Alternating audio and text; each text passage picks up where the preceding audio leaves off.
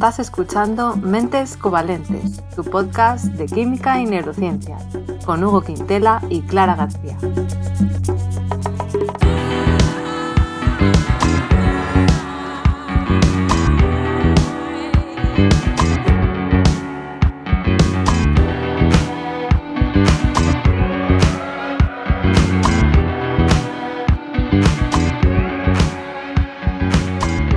Bienvenidos al episodio 49, en el que vamos a hablar de edulcorantes artificiales. Hola Hugo, ¿qué tal? Hola Clara, bien, disfrutando los últimos coletazos del antiguo orden. ¿De qué? ¿Del antiguo orden? Sí, ya sabes, una sola superpotencia, eh, Occidente preponderante en la economía mundial. Ah, vale. Eso es lo que estás haciendo. Lo último que queda de eso. Pensaba que vas a decir del verano. No. vale. Y, y de que estamos llegando casi al episodio 50 también, ¿no? Sí, estoy disfrutando de eso muchísimo también. Muy bien. Bueno, pues yo creo que mm, lo prometido era deuda. En el episodio anterior de las bebidas energéticas dijimos que íbamos a hablar de los edulcorantes porque se merecían un episodio entero para ellos solitos y aquí estamos. Eh, hemos sido muy rápidos, ¿no? Aquí estamos, ¿eh? Joder, qué gente, cómo cumplimos la palabra. Eh, pues sí. Como no dijimos eso nunca de ninguna otra cosa que no hayamos hecho después. Pero bueno, sí. Y también hay que recordar, recordando episodios anteriores, que en el episodio 13 hablamos del azúcar. O sea que si no lo habéis escuchado y queréis primero entender mm, algo del azúcar y los azúcares en general, pues podéis ir ahí. Y ahí explicamos, pues, que en general, porque siempre hay excepciones, nos gusta bastante el sabor dulce, ¿no? Yo creo, a los humanos. Bueno, a los humanos y, y a más que los humanos. Pero los estudios sugieren que un consumo elevado de azúcares añadidos pues está asociado con un mayor riesgo de obesidad, de diabetes, de enfermedad cardiovascular y de hecho, Hugo, la Organización Mundial de la Salud recomienda que el consumo, el consumo de azúcares libres, o sea, los que añadimos, o si te tomas un zumo de naranja, ahí están también libres, eh, suponga menos del 10% total de tus calorías diarias. ah, entonces solo hay que tomar más calorías y ya está. ya está. Sí, un plan muy bueno también. Entonces, claro, yo creo que al final, pues eh, esto también ha hecho que muchas personas hayan sustituido el azúcar por edulcorantes artificiales sin calorías, ¿no? Por ejemplo, en el café o en el té, pues se pone sacarina, o los refrescos estos light. Entonces, bueno. Light. Cero. ¿Qué otro nombre tiene? ya está, ¿no? Pero bueno, yo creo que como son tan habituales, pues sería bueno intentar entender exactamente qué son y si suponen algún tipo de riesgo para la salud, son una buena alternativa, etcétera. Pero como siempre, Hugo, tú que eres químico, creo que nos puedes ayudar a entender primero una idea general de a qué llamamos edulcorante, ¿no? No sé. Gracias por recordarme siempre que soy químico. Joder. qué bonito. lleno por dentro. Químico orgánico. Eh, tengo una, cosa que a mí me decepcionó y es que los edulcorantes, bueno, son sustancias químicas que aportan sabor dulce a las comidas. Claro, o sea, el azúcar en realidad también es un edulcorante. Exacto, a mí eso me decepcionó. Yo edulcorante nunca había entendido que es cualquier cosa. Entonces, al final, edulcorante es todo lo que te pone dulce la comida. Ya, de hecho, sí que es un poco, yo creo que lo usamos así edulcorante, pero es verdad, mirando estudios luego veía edulcorantes artificiales, es lo que la gente suele poner. Sí. Entonces, se puede, como dices, se puede dividir entre edulcorantes naturales o artificiales y también se pueden dividir entre edulcorantes acalóricos y calóricos. Y entonces yo eh, voy a hablar de edulcorantes sintéticos acalóricos. Ah, has decidido quedarte con ese grupo. Sí, porque hay que acotar. En la vida hay que acotar, no se puede abarcar todo. no se puede con todo. O sea, claro, vamos a ver, por ejemplo, el azúcar de mesa sería natural, ¿no? Sí. Y calórico porque da calorías. Vale, vale. Y si te digo el aspartamo, pues va a ser que es eh, no natural o sintético y acalórico. ¿Qué quiere decir que sea calórico? Que no lo puedes transformar en energía. ¿Por qué? Porque tu cuerpo no está diseñado para sacar energía de ciertas sustancias porque son totalmente ajenas a lo que fue nuestra naturaleza durante bueno, depende. Si miramos a, la existencia de la vida, miles de millones de años, y si es el ser humano, pues un par de cientos de miles. Quiero decir, es totalmente ajeno a nuestro metabolismo, por lo tanto el cuerpo dice, yo no sé qué es esto, entonces en general sale tal como entra. Claro, es que ya ni se absorbe, ¿no? Sí, no es así con todos, ojo, pero bueno. Ah, vale, vale, vale. Eh, vale, y lo de natural o no natural, tú has decidido quedarte con los sintéticos porque, porque soy químico orgánico. Claro, te gusta. a mí lo que haga la naturaleza me da igual, a mí me importa lo que hace el ser humano. Claro. No, eso, pero bueno, porque hay que acotar, ¿vale? Porque hay que acotar. Claro. Porque claro, si te pones cosas naturales, puedes decir, ay, pues eh, la fructosa, en vez de comer sacarosa, pues comes, ojo, pero vaya follón, porque entonces igual tienes que tener en cuenta también que si la galactosa, ¿sabes? Yo qué sé, que si Claro. derivados de la maltosa, de, sí, yo qué sé, de un montón de Eh, cosas. muchas Lo cosas. complica todo mucho. Pero la, por ejemplo, la stevia sería natural. Sí, correcto. O sea que hoy no vamos a cubrir la stevia. No, eso lo dejamos para otro capítulo. Para No pasa nada. O sea, aquellas personas que hayáis llegado solo por la stevia, os podéis ir ahora Podéis abandonar la sala ya, Cerrar la puerta al salir. Joder, no, qué- broma. qué cruz. Bueno, No, hombre, no pasa nada. Quiero decir, hay un montón de. Yo creo que lo, lo más conocido para mí es la sacarina. Sí, la sacarina yo también. La verdad es que no es... Este tema yo no era un especialista y creo que el más conocido es la sacarina, probablemente. Sí, de toda la vida. Por lo menos en España, Por lo menos en España, sí. sí, desde luego. Vale, pues eh, si te parece, yo lo que iba a contar un poco así por encima es la percepción que tenemos de los, de los edulcorantes y cómo ha ido cambiando a lo largo del tiempo. Y, y vamos a ir alternando, ¿no? Tú nos puedes ir contando de cada uno de estos edulcorantes sintéticos acalóricos y yo te voy contando lo que he encontrado. ¿Te parece? Bueno, tendré que transigir, sí. Uy, uy, uy. Qué morro, haciéndose la víctima. Vale, bueno, pues entonces, eh, mi, mi sensación general leyendo los estudios es que ha cambiado eh, bastante la percepción a lo largo del tiempo. Me imagino que luego tú contarás más los inicios, pero he visto que ya se usaban los edulcorantes artificiales en la industria alimentaria desde el siglo XIX, o sea, desde hace mucho. Corroboro. Vale, corroboras, estupendo. Pero en los años 2000 es cuando aumentó, mm, más o menos en esa época, exponencialmente su uso, se hicieron mucho más comunes y eh, se cree que esto tiene que ver pues precisamente a la presencia de productos bajos en calorías, ¿no? Esta moda por lo light, bajo en calorías, etcétera. Y también he visto que su uso en medicamentos para mejorar la palatabilidad de estos. Sí, sí. Vale, pues esto es curioso, sí. ¿Alguna vez toma alguna pastilla que he dicho, está dulce?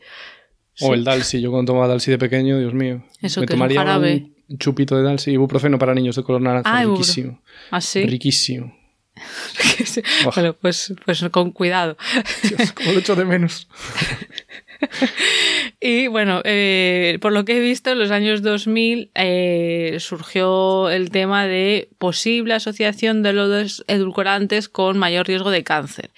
Y yo creo que a esto le, sonará mucha gente porque es algo de lo que se ha hablado y eh, en los consumidores ha quedado ahí pues una desconfianza respecto a este tema. Entonces vamos a ir viendo eh, de en qué se basa esto, ¿no? Si es totalmente un mito como otras veces o no. Bueno, yo he visto que eh, surgió de estudios animales en los que se ha encontrado esta relación, pero que luego ha habido eh, otros estudios que al final los han desacreditado. Entonces, vamos a ir viendo uno por uno. Si te parece, Hugo, ¿con cuál, con cuál vas a empezar? Pues con mi preferido, la sacarina. Muy bien, cuéntanos. Pero eh, tengo que decir que la Unión Europea aprueba un total de 16 edulcorantes. ¿Ah, Y sí? yo voy a hablar de una familia ahora de esos edulcorantes. Y la sacarina es para mí la madre de esa familia. Hablemos de la sacarina. Descubierta en 1878 por un señor que a que no sabes de dónde era. Alemán. No, No. por favor. ¿Qué pasa? Todos tienen que ser alemanes. No, eh, era ruso, pero Ah. la descubrió en una universidad de Estados Unidos. Konstantin Fallberg. Ajá. Vale. Estaba haciendo eh, estudios sintéticos derivando cosas del alquitrán de hulla, o sea, como el chapapote de un tipo de carbón, ¿sabes? Porque algunos carbones vienen ahí asociados con eh, porquería. Y entonces, nada, estaba viendo, "Eh, a ver qué se puede sacar de esto. Bueno, las historias suelen coincidir bastante con todos los edulcorantes, ¿vale? En plan, en el caso de este hombre, pues estaba comiendo un panecillo y dijo, ¡ay, qué dulce sabe este panecillo! Entonces dijo, ay, a lo mejor es porque no me lavé las manos después de salir del laboratorio y entonces estoy comiéndome el, el compuesto que hice. Y entonces nada, fue mirando y fue dijo, ah, pues sí, efectivamente. Entonces probó Vamos, ese compuesto. Las medidas de seguridad, muy bien, ¿eh? Ahí sin lavarse las manos, ni guantes, ni leches. Eh, claro, era 1878, entonces dices tú, bah, pero es que luego vamos a ir viendo que es que esto parece una constante y es, no sé, a mí cuando menos me llama la atención, a mí lo último que se me ocurrió en el laboratorio era llevarme a la mano, o, sea, las manos a la boca, vamos. O sea, Claro, que de hecho, somos a veces otra tenía hasta pesadillas, ¿sabes? Con algo de eso. En serio, qué fuerte. Sí. O sea, no sé, yo mucho respeto a esto. Entonces, esta sustancia no se parece en nada a los azúcares naturales. No, vale. Hablemos, yo eh, en un capítulo que escuché de este, de este mismo podcast me gustó mucho cuando yo mismo hablé, eh, comparé la glucosa con, con, la gasolina, que es como que coges la gasolina, le pones unos cuantos OHs, ¿sabes? Y, sí. y eso es como los azúcares, ¿sabes? Entonces nada, lo recuerdo. Eh, la gasolina estaba formada por un montón de hidrocarburos, muchos, pero bueno, digamos, imaginemos que cogemos uno solo de esos hidrocarburos, que sería el hexano, o sea, seis átomos de carbono unidos en una cadena. Vale, y esos átomos de carbono están unidos, aparte de a sí mismos para formar esa cadena, a hidrógenos. Cada Sí. átomo de carbono se tiene que unir en total a cuatro átomos más. Bueno, o formar cuatro enlaces, porque puede haber enlaces dobles. Bueno, no vamos a entrar en eso. La cuestión es que cuando es gasolina, eso está todo saturado con hidrógenos. Pero en los azúcares, en vez de hidrógenos, tienen alcoholes, o sea, OHs. Vale, o sea que en vez de una H tienes un OH. Sí. O sea, sigues teniendo algunas Hs, pero algunas Ah, de esas. Hs se sustituyen por oxígeno. OHs. Y en uno, en uno de los carbonos tienes un doble enlace con un oxígeno. Bueno, pues eso es. Es como gasolina un poco oxidada. Esos son los hidratos de carbono que utilizamos tú y yo para mm, sacar la energía, ¿vale? Y eso, pero, pero en los azúcares está mm, como dobladito, ¿no? Como Efectivamente. Y luego, cuando los pones en agua, tienden a enrollarse, a hacer un, un ciclo. O sea, un, en el caso de la glucosa sería un hexágono, pero depende del azúcar, pues te puede hacer un pentágono, un hexágono, porque condensan consigo mismos. Eso ya es un poco más complicadillo, pero sí. ¿Qué pasa? Que en el caso de la sacarina, la naturaleza de este compuesto es bastante distinta. También está basado en el carbono, pero eh, esta vez tiene un anillo bencénico, del que ya hablamos anteriormente. ¿Te acuerdas de los anillos Eh, bencénicos? sí, o sea, me acuerdo que hemos hablado y pero, pero bueno, Bueno, sí. pero que tienen, Sí. tienen muchos dobles enlaces, ¿no? Correcto, sí, y son planos. Son ciclos también de seis miembros y son planos. Porque los otros anillos de los que hablamos no son planos, ¿sabes? Se Ah, doblan en el espacio. Vale. Bueno, y además de ese anillo, eh, luego tiene. Esto se complica, ¿vale? Tiene un ciclo más que está pegado a ese hexágono, pues forma otro ciclo más, y en ese ciclo hay un azufre, una toma de azufre que está también oxidado, muy oxidado, y luego una amina. Y Ya sé que Ah. se complica. O sea, No, bueno, me está recordando al tema del episodio anterior de las Sí, vidas sí. energéticas que hablaste de la taurina y que decíamos que no era un aminoácido porque no Sí. tenía grupo ácido, pero sí tenía un grupo amino y tenía un, un azufre. Entonces me estoy acordando pues, de eso, pero bien. bueno, entiendo Pues que, esta no, que comparte parte. algunas similitudes con eso. Eso. Vale. Eh, la cuestión que en este caso, aunque comparte eso de tener un átomo de azufre que también está oxidado, en este caso el cuerpo no hace nada con él, ¿vale? Es en plan, Vale. mira, esto me es totalmente ajeno. O sea, mis eh, millones Vale. de años de evolución a mí no me prepararon para esta movida, pero eh, a pesar de todo no sabe dulce. De hecho, es 300 veces más dulce que el azúcar. Fíjate, en- En 300. cuanto a la percepción. Vale, y eh, en cuanto a organoléptico, según parece, pues tiene un regusto también ácido que hay que maquillar con otros edulcorantes. Así que en general cuando pides sacarina, no te suelen dar sacarina pura, sino que tiene pues muchas veces un poco de ciclamato y tal para maquillarle ese toque ácido que tiene. Ah, vale. Sí, de hecho es que sabe diferente. ¿eh? Yo alguna vez que me he puesto sacarina en, yo qué sé, en el café o algo, a mí no me termina de convencer ese sabor. Yo es que la última vez que probé sacarina siendo consciente de ello, pf, no sé, debió ser hace 20 años, es que ni idea. ¿no? ya. no, y de niño, mucho, una pero- vez recuerdo que me metí una pastilla de sacarina en la boca, ¿sabes? En plan, debe ser un Smint. que también. Y sí que Y tienen un toque ácido. Y luego no te dabas quitado ese dulzor desagradable de la boca. No sé, a mí no me gustó nada. Pero una cosa, a ver, Sí. estoy pensando, ahora que lo has dicho, lo de. Estamos hablando de sintéticos. ¿Eso significa necesariamente que no existen en la naturaleza? ¿O existen, pero el humano también, el ser humano lo, lo sintetiza? En este caso, a mí no me consta que exista fuera de la síntesis del ser humano. Vale, pero, vale, vale. A ver, lo sencilla que es la molécula, viendo lo sencilla que es la molécula, a lo mejor existe en algún sitio, pero de casualidad. No creo que ningún organismo lo use para nada. Vale, vale, vale. No, eso no, me consta. No te Y por cierto, esta mezcla de azufre y la amina se llama sulfonamina, que no lo dije. Ah, vale. ¿vale? Buen nombre. Y de hecho vamos a hablar de más sulfonaminas. Vale. Vale. Y en cuanto a la síntesis, los alemanes, esta vez sí, ¿eh? se pusieron las pilas bien rápido. La primera síntesis industrial se dio en Alemania a finales del siglo XIX. O sea, este compuesto se descubrió en el 1878 y a lo mejor 15 años después ya estaban los alemanes poniendo una fábrica. Eh, ¿Y en qué se basa? Se basa en la síntesis, se iniciaba con el tolueno, que no sé si te suena el tolueno, Ay, sí, pero no sé de qué. un disolvente muy típico de pinturas Ah, y vale. otras cosas que huele súper bien, la verdad. Bueno, el tolueno tiene ese anillo bencénico del que hablamos, más un grupo metilo que es un CH3. Pero bueno, ya es como que tiene la base y luego le añade una cosa que se llama cloro de sulfonilo, con eso le meten el azufre a ese anillo y luego nada, lo tratan con amoníaco y tal y consiguen pues hacer ese ciclo de sulfonamina. Y la grasa, la grasa no, la gracia que tenía esto es que mm, Sí, costaba un poco hacer este compuesto, pero el tolueno es baratísimo. El cloruro sulfonilo es muy barato y el amoníaco es muy barato. Entonces, ¿qué pasa? Que para conseguir el dulzor, el dulzor eh, equivalente al del azúcar, se ahorraban una pasta que flipas. O sea, era como 100 veces más barato hacer eh, la cantidad de dulzor a través de sacarina que no hacerla a través de azúcar. Vale. Vale. Entonces, en esa época, la mayor parte de la industria del azúcar, al menos en Europa, se basaba en la remolacha, en la remolacha dulce. Entonces, ¿qué pasa? Que muchos países eh, empezaron a poner el veto a la sacarina, empezaron a poner unos impuestos altísimos y no dejaban que se importara sacarina de Alemania, porque entonces les hundía su industria local de azúcar. Entonces esto creó un contrabando en el que Suiza fue el único país que no, no tenía vetada la sacarina para proteger su industria del chocolate. Ah, porque Eh, a ellos sí. sí que les venía bien eh, Sí. importar la sacarina de Alemania. Exacto. Es como que hubo un veto global o unos impuestos muy altos globales a la sacarina Qué que vendían fuerte. los alemanes, menos los suizos. Entonces pasaba que había mucho contrabando y entonces salía esa sacarina que compraban los suizos, luego salía de escaqueo por la frontera a otros países, ¿sabes? Para Contrabando con usara sacarina, ¿eh? Sí, muy, muy curioso. Me llama mucho la atención. Y se puso sobre todo de moda la sacarina, porque claro, con este veto pues no, no le permitió eh, ponerse muy de moda. Pero después vinieron las guerras mundiales y ahí hubo escasez de azúcar a nivel europeo seguro y mundial parcialmente. Y entonces pues eh, cobró mucho impulso el uso de la sacarina. Eso había visto que, que primero, claro, tú estabas hablando de Europa, yo había visto que en Estados Unidos se llegó a prohibir porque les daba miedo que fuera tóxica, pero luego con la Primera Guerra Mundial ya eh, dejó de estar prohibida por esto mismo que comentas, sí. Bueno, pues hasta aquí lo que te. Lo que tampoco, ya, o sea, entiendo entonces que era una manera de ahorrar, eh, de ahorrar dinero, pero poder tener productos dulces. Pero sí, no sí, porque claro, tú dices, mira, yo puedo producir aquí, pues eso, mi chocolate. Y Mm. oye, si para ponerlo dulce me gasto 100 pavos en azúcar y solo me gasto 20 en sacarina, bueno, en realidad uno, es que estamos hablando de un- una diferencia de coste de 100 a 1, es que es brutal. Muy fuerte. Eh, entonces, Vale. claro, la gente que va a preferir. Luego, igual, de sabor, el chocolate igual no estaba tan rico, ¿eh? eso habría que ver cómo, Claro. cómo avanzaba la industria en ese sentido. pero- Bueno, yo he probado chocolate con. No sé si era sacarina o algo así. Ah, no, era, era otra cosa, creo que era por lo que vi, no es, no es lo Mm. que se le suele poner, era Era stevia lo que yo un probé. derivado de la, mal- de la maltosa, creo. Ah, vale. Bueno, pues no sé, es verdad que no Mm. sabe igual, pero bueno, ¿qué se le va a hacer?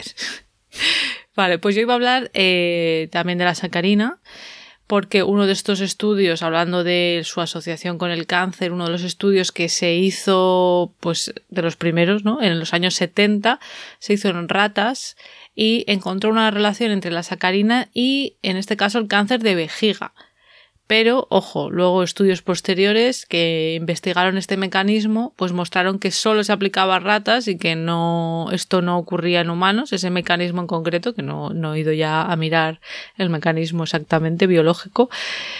Eh, y de- después también se miró estudios epidemiológicos en humanos, o sea, ya no haces un experimento, pero miras a ver, eh, pues con los datos que hay, qué relaciones hay, y ahí no se ha encontrado ninguna asociación entre sacarina y mayor incidencia de cáncer.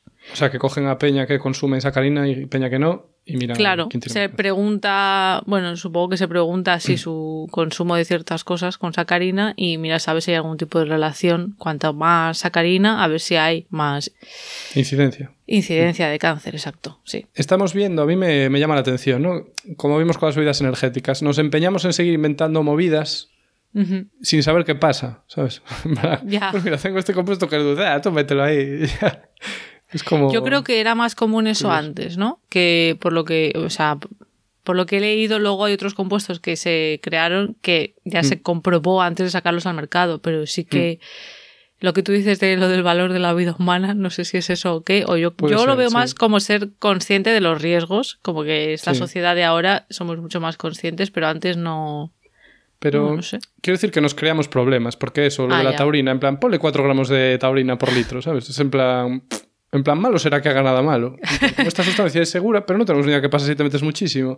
Pero este producto mola, no sé, vamos a probar a ver qué pasa. Ya. Eh, joder, es curioso. Nos creamos problemas sin necesidad, pero bueno, si no, no se innovaría nunca. Es, como verdad. fumar. En plan, alguien dijo, ah, fúmate esto, ¿sabes?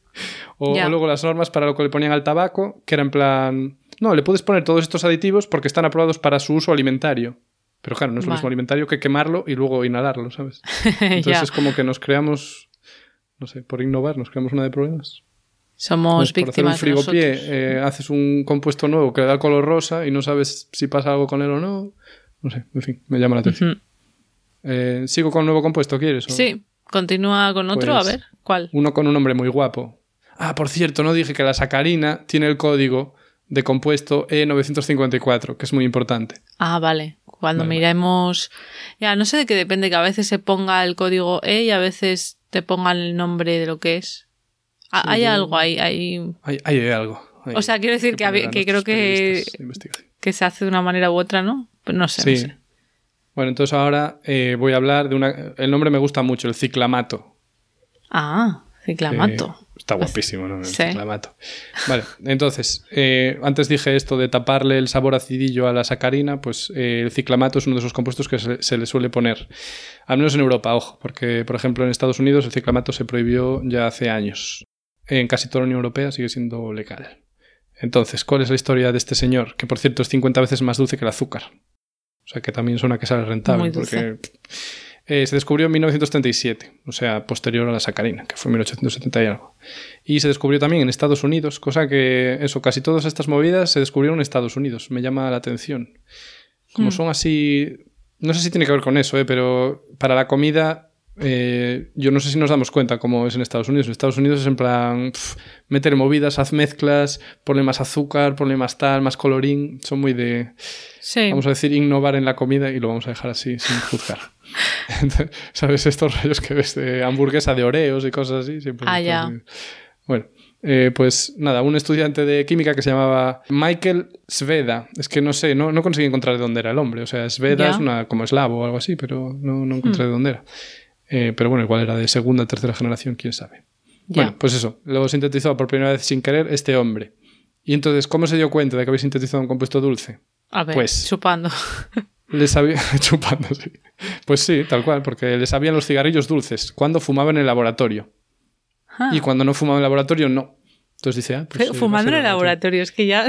Claro, que ya fumar en el laboratorio es en plan, oh, voy a utilizar esta disolución de éter mientras fumo mi cigarrillo. En Es plan, muy fuerte lo de que se fumara en todos sitios. Yo no sé, porque ya estamos hablando del año 37, o sea, ya se sabía que los compuestos ardían como si nada, no sé. Ya, ya, En fin, encima el peligro. Innecesario, peligro innecesario.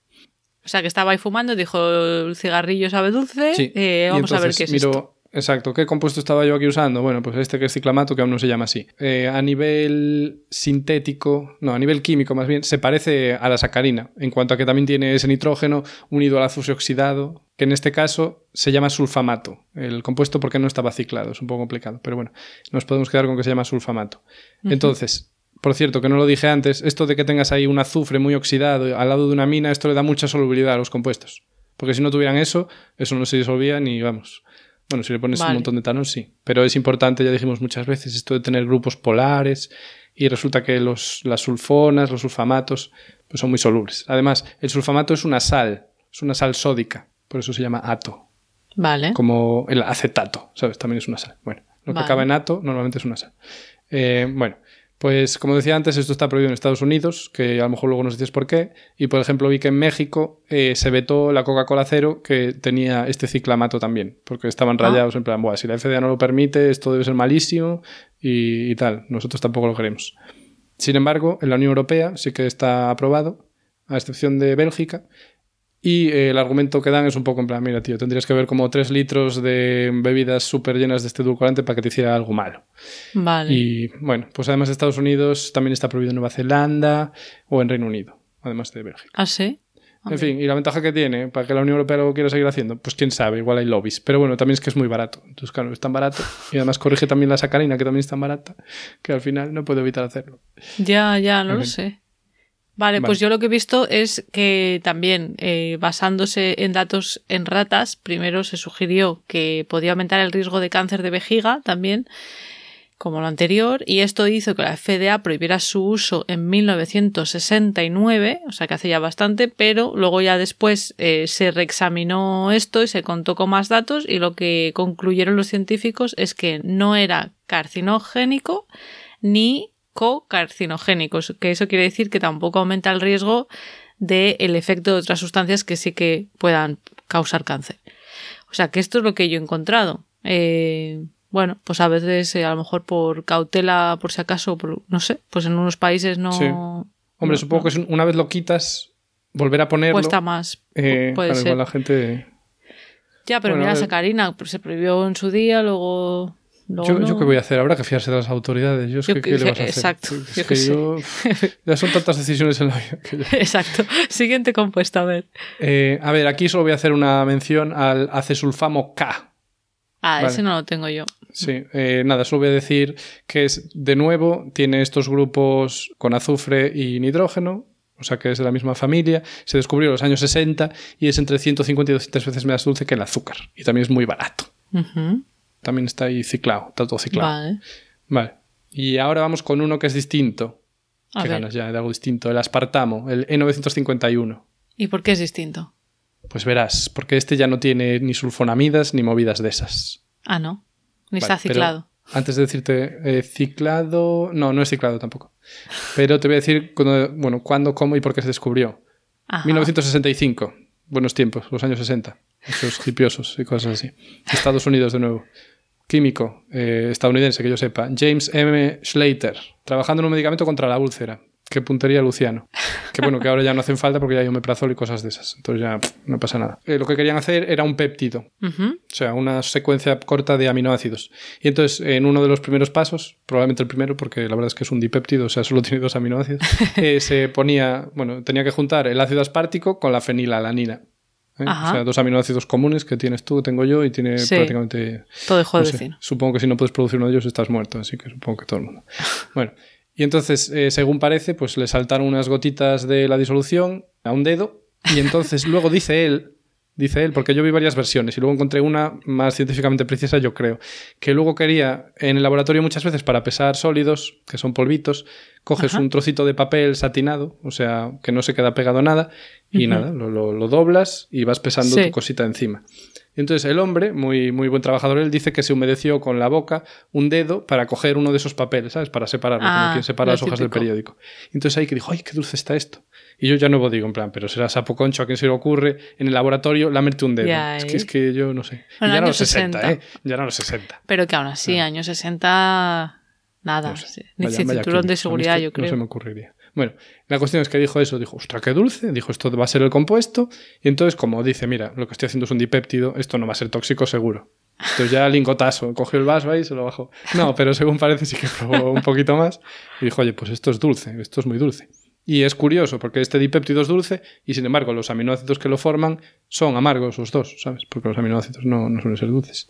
Entonces, eh, bueno, pues la estructura Curioso. es muy distinta de lo anterior, que era algo totalmente ajeno a la naturaleza, ¿sabes? Algo que tu cuerpo no conoce, para ahora hacer un dipéptido, que ese dipéptido, que yo sepa, no tiene ninguna función per se, pero ese péptido es un trozo de muchas proteínas que tú tienes en tu cuerpo. Vale. En cuanto a dulzor, es 200 veces más dulce que la sacarosa, o sea, que el azúcar. Vale, o sea que casi todos son entre 150 a 200 veces más dulce. Sí, el ahí. azúcar es una mierda, tío, no, no nada dulce. Comparado con O sea, esto, sí. Y por Muy cierto, bien. el compuesto ya lo habían sintetizado antes, ¿eh? pero claro, a los autores pues no se les ocurrió probarlo. Ya. saber por qué. No les cayó una gota en su dedo que luego chupó. Es que, madre mía. Bueno. Eh, entonces se empezó a comercializar en los años 70 y le hizo un montón de competencia a la sacarina, que era la reina, porque en Estados Unidos, dijiste, se, se prohibió el ciclamato y entonces solo quedaba la sacarina prácticamente. Entonces ahí Claro. competición durísima. Los alemanes seguro que se cabrean un montón. Y, y nada, la síntesis a día de hoy pues sigue siendo como era antaño. Básicamente juntar los aminoácidos con unos compuestos que ayudan a que se junten y ya está. Vale, pues eh, has dicho que se empezó a comercializar en los años 70. Yo lo que había visto 70. es que se aprobó en, lo- en el, en el 81 por la FDA. Pero Ah. no sé. Bueno.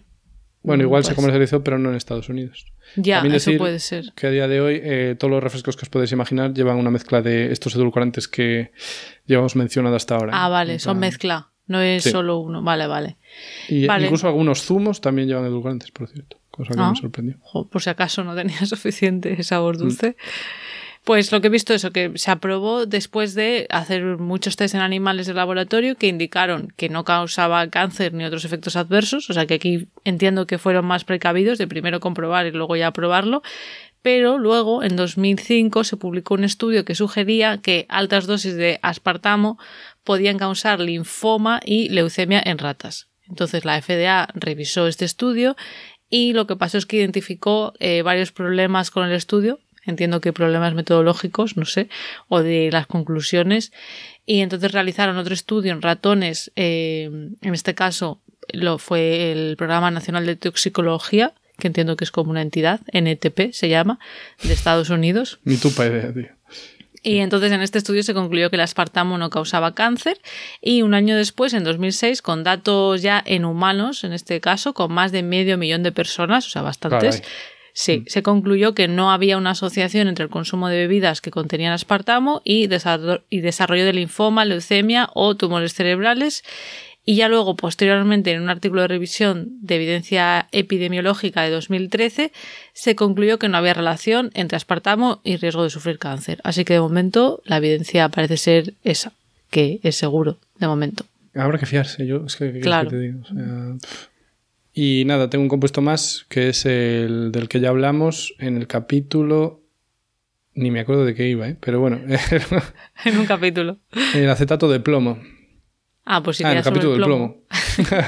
Un capítulo muy recomendable, por cierto. Sí, de, mis preferidos, de mi top 50. Bueno, y, dirás tú, ¿qué pasa? ¿Que se comercializa hoy? No, pero em, no podemos hablar de los edulcorantes artificiales sin hablar antes del acetato de plomo, porque el acetato de plomo funcionaba como edulcorante, porque resulta que los romanos, a veces, cuando querían crear una especie de sirope, cogían las cascarillas de vino, ¿sabes? De uva, esas movidas que les sobraban de hacer el vino, las calentaban en recipientes de plomo y de ahí, ¿sabes? Sacaban una especie de caramelillo y ese caramelillo llevaba acetato de plomo.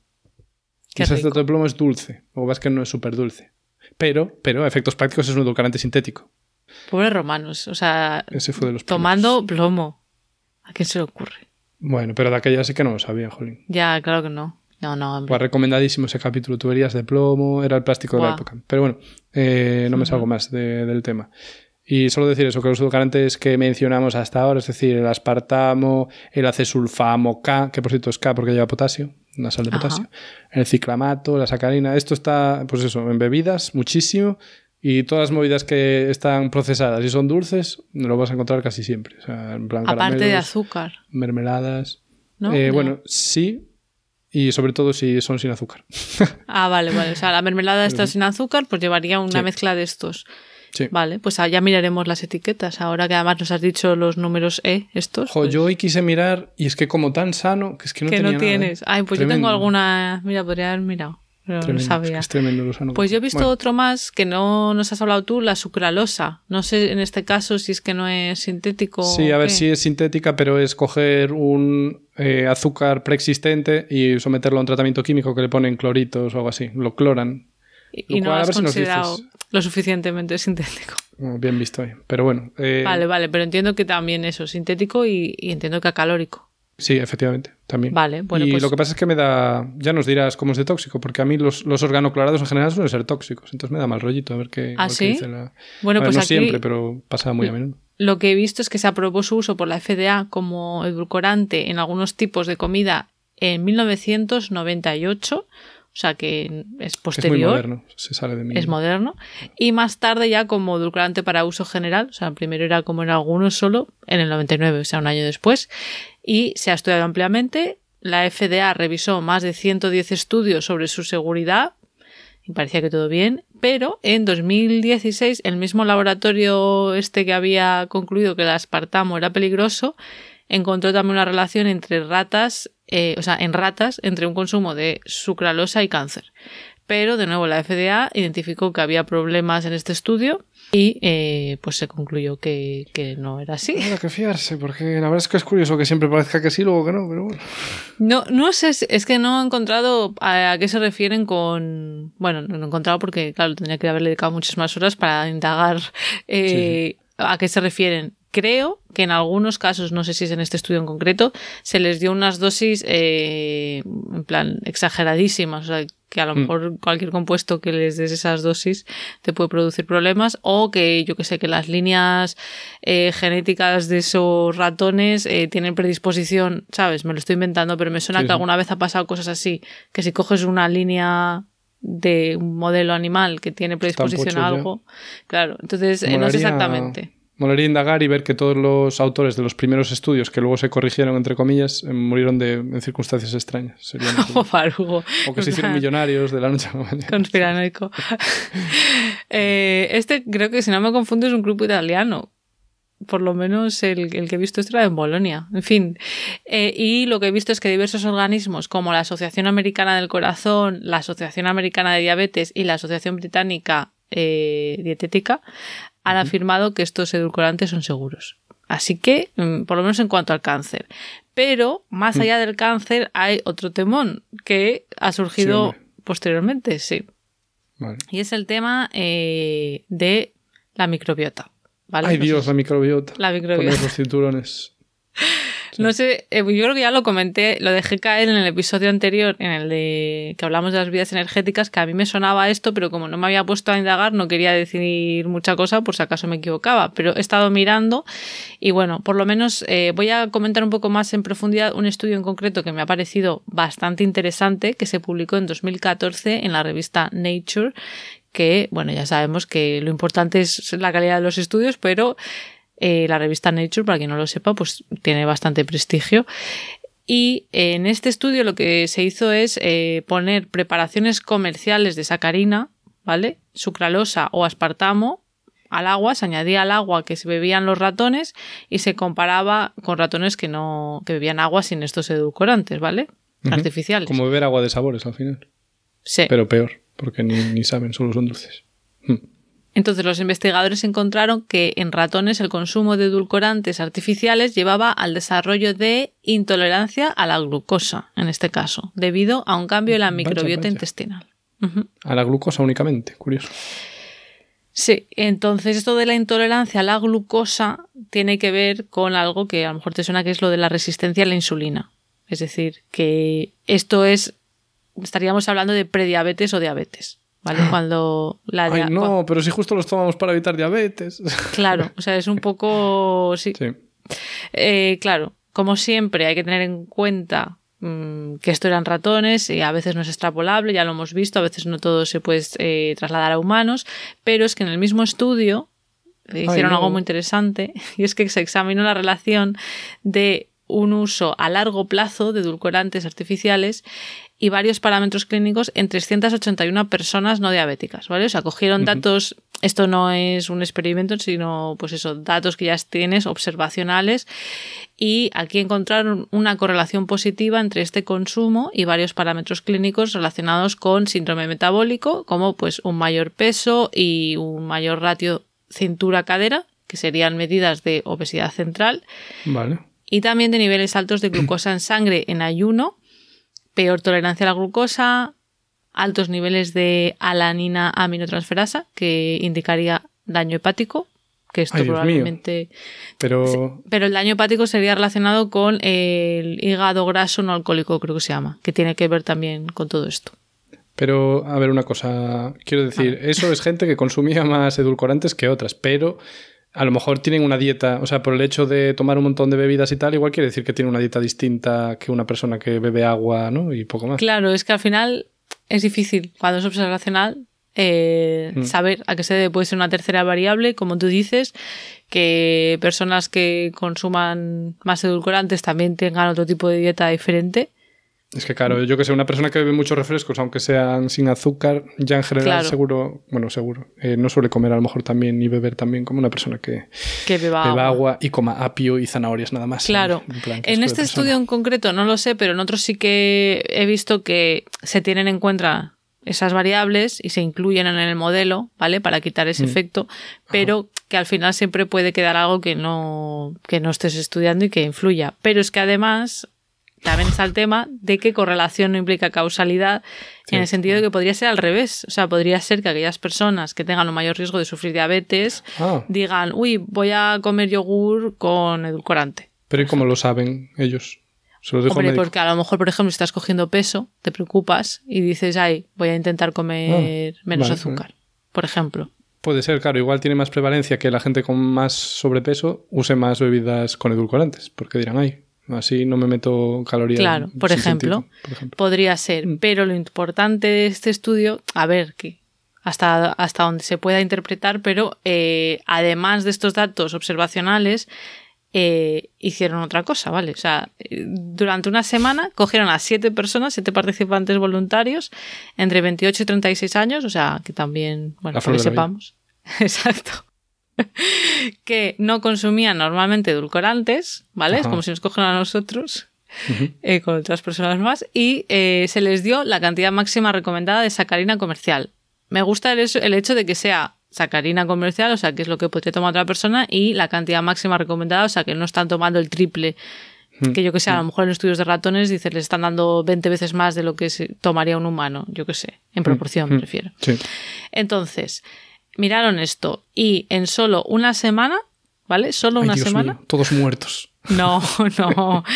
Cuatro de los siete participantes tenían una peor respuesta glicémica, ¿vale? Y además, Sí. no se quedó ahí. Ay, Dios mío.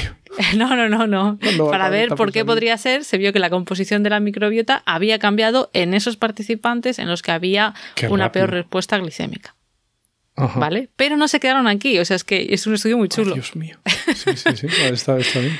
Porque claro, dices, bueno, se han visto las dos cosas, pero ¿cómo sé yo que eh, lo de la microbiota intestinal tiene que ver con lo de la intolerancia a la glucosa, ¿no? Porque eso, que se den las dos cosas no quiere decir que una está relacionada con la otra.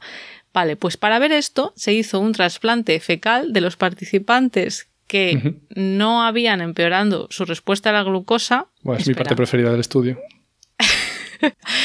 Y eh, los que sí, o sea, cogieron todos los participantes y hicieron un trasplante fecal a ratones. A ratones. ¿Eh? ¿Vale? ¿Cómo, cómo? Espera, hicieron un trasplante fecal de los De pacientes personas. que luego asimilaban peor la glucosa y de los que seguían asimilándola bien y le Sí. hicieron trasplante de esas cacas a ratones. A ratones. ¿Y por qué no lo hicieron entre las personas?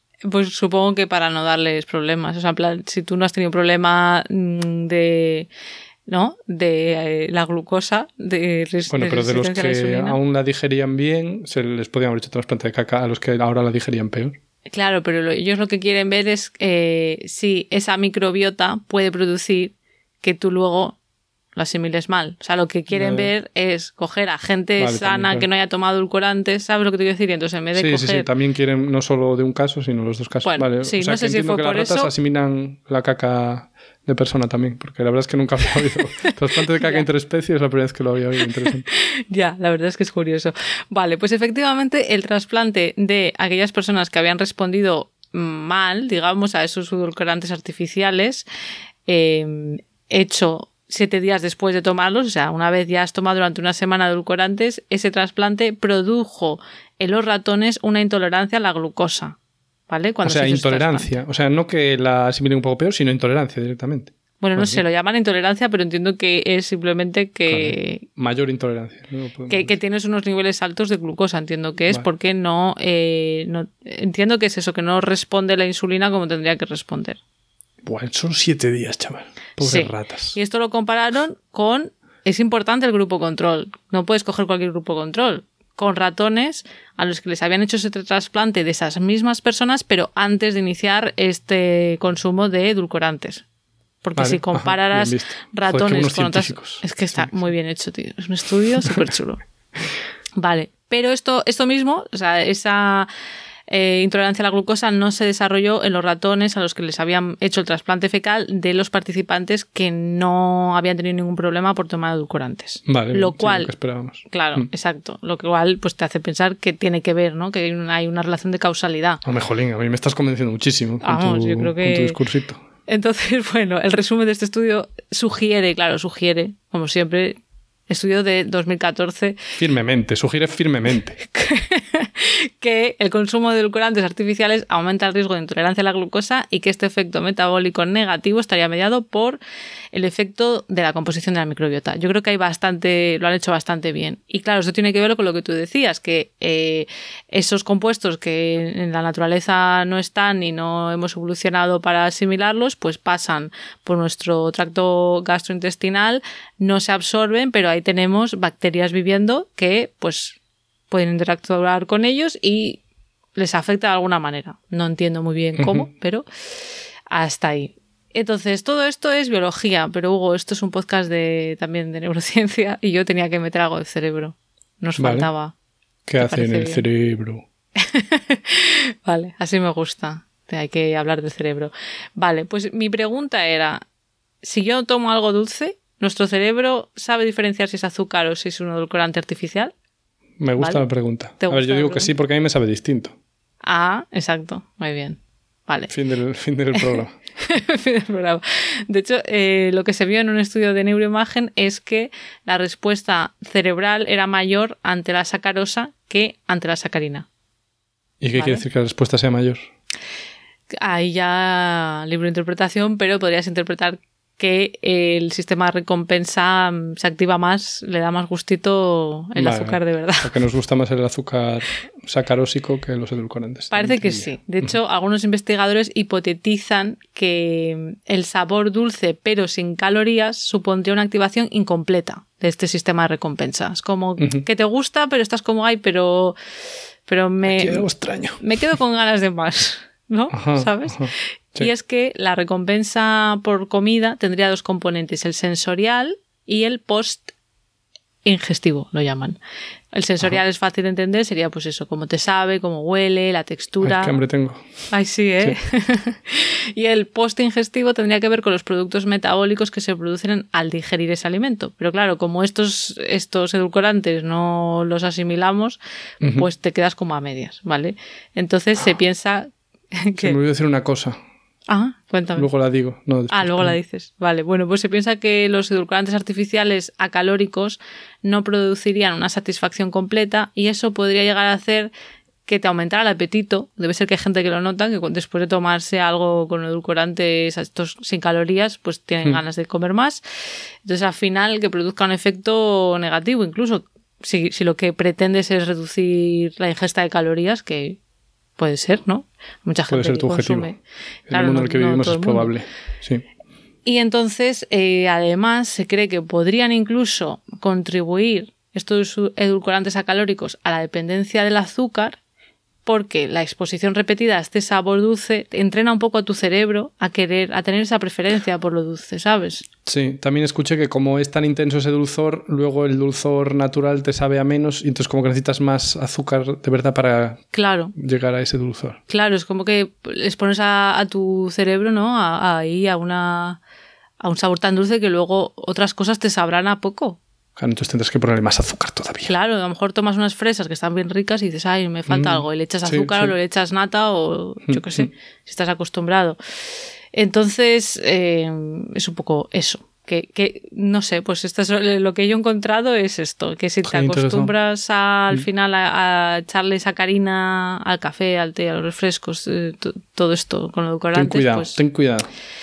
Ten cuidado. Lo que yo había oído por nutricionistas eh, es, por lo menos algunos que están en redes divulgando, es que se aconseja ir reduciendo la cantidad de azúcar o edulcorante que te eches poco a poco, te vas acostumbrando y al final pues aprecias los sabores de los alimentos por lo que son sin Sí, necesidad o sea, de añadirle hasta tanto que tu vida organoléptica esté absolutamente vacía.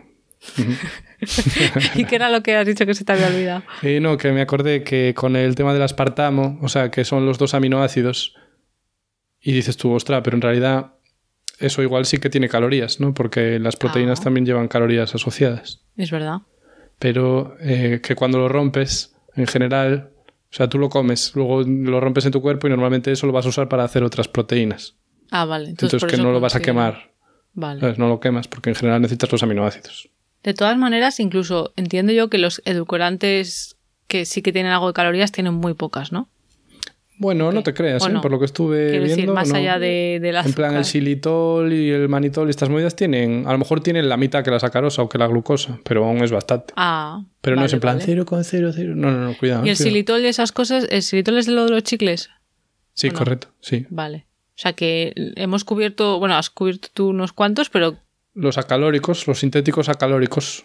Y faltan los calóricos, como el xilitol, por ejemplo. vale. O el también- manitol. O el, el eritritiol. Ah, ese sí que me suena, sí, sí, sí. Me suena mucho. Pues, pues, No sé pues hoy no, otro día. bueno, Ah, y Vale. luego otra cosa, que lo que estamos hablando de esto del mal que te hacen los edulcorantes, a lo mejor habría, no sé si estos estudios lo hacen, que es compararlo con el azúcar equivalente en dulzor que mal te hace. Porque a lo mejor A lo mejor es mejor en plan 0,2 miligramos de sacarina que un gramito de... ¿sabes? Claro, yo también lo pensaba, que digo, es que muchas veces lo están comparando a no tomar nada. Claro. claro. Pero si lo comparas, o sea, quiero decir, si tienes que elegir y no puedes vivir sin algo dulce, que no creo que sea el caso, pero bueno, eh, pues a lo mejor sí que es preferible, ¿no? Simplemente saber que no son quizás tan inocuos, como mm. se pensaba, que no quiere decir que tengas que tener miedo de, desarrollar cáncer, porque de momento la evidencia parece ser que no, no va por ahí, o sea que no... Sí, mejor dejar de fumar, ¿sabes? Sí, bueno, o de tomar el sol sin protección solar. Eh, o de beber alcohol, ¿sabes? Es que hay miles de cosas pero que a lo mejor si lo que aspiras es llevar una vida muy sana, pues oye, pues a lo mejor te los puedes quitar y, acostumbrarte a tomar el yogur. Pues oye, te echas un poco eso, unas fresas, eh, no sé, un poco de canela. Unas pasas. Llega a una edad que le echas pasas al yogur para endulzarlo. O sea. Claro, un plátano. joder, ¿cómo puede llegar esto? Pero está riquísimo, la verdad. Claro. Hombre, es que a lo mejor el yogur, yo al principio el yogur natural acostumbrada a haberme echado, pues eso, de pequeña, ¿no? Eh, durante años, azúcar o miel o algo, pues te sabe muy ácido, pero es verdad que si le añades frutas o hmm. cosas así, pues ya sabe rico o una O aspartamo. Frutos pones ahí un gramo de aspartamo, bueno, hombre, tiramillas.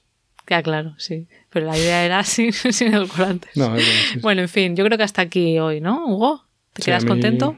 A mí ya me llega, sí. Sí, Conforme, joder. Que, conforme, sí, conforme. Que, poca. Te veo poco. No sé. Poco. Eufórico. sí. Pues justo ese es el tema del próximo capítulo. No, eso. Bueno, pues hasta aquí el episodio de hoy. Como siempre, las notas con todas las referencias estarán en la web de Podcastidae, que es la red de podcast a la que pertenecemos. La web es podcastidae.com y si queréis apoyarnos, pues podéis darle al botón de suscribirse desde vuestro reproductor preferido, darle a me gusta, dejarnos comentarios que eh, los leemos y los contestamos. Y para estar al tanto de novedades y vernos la cara de vez en cuando, pues nos podéis seguir en redes. En Twitter estamos como arroba cobalmentes en Instagram y Facebook como mentes covalentes. Hasta la próxima. Adiós.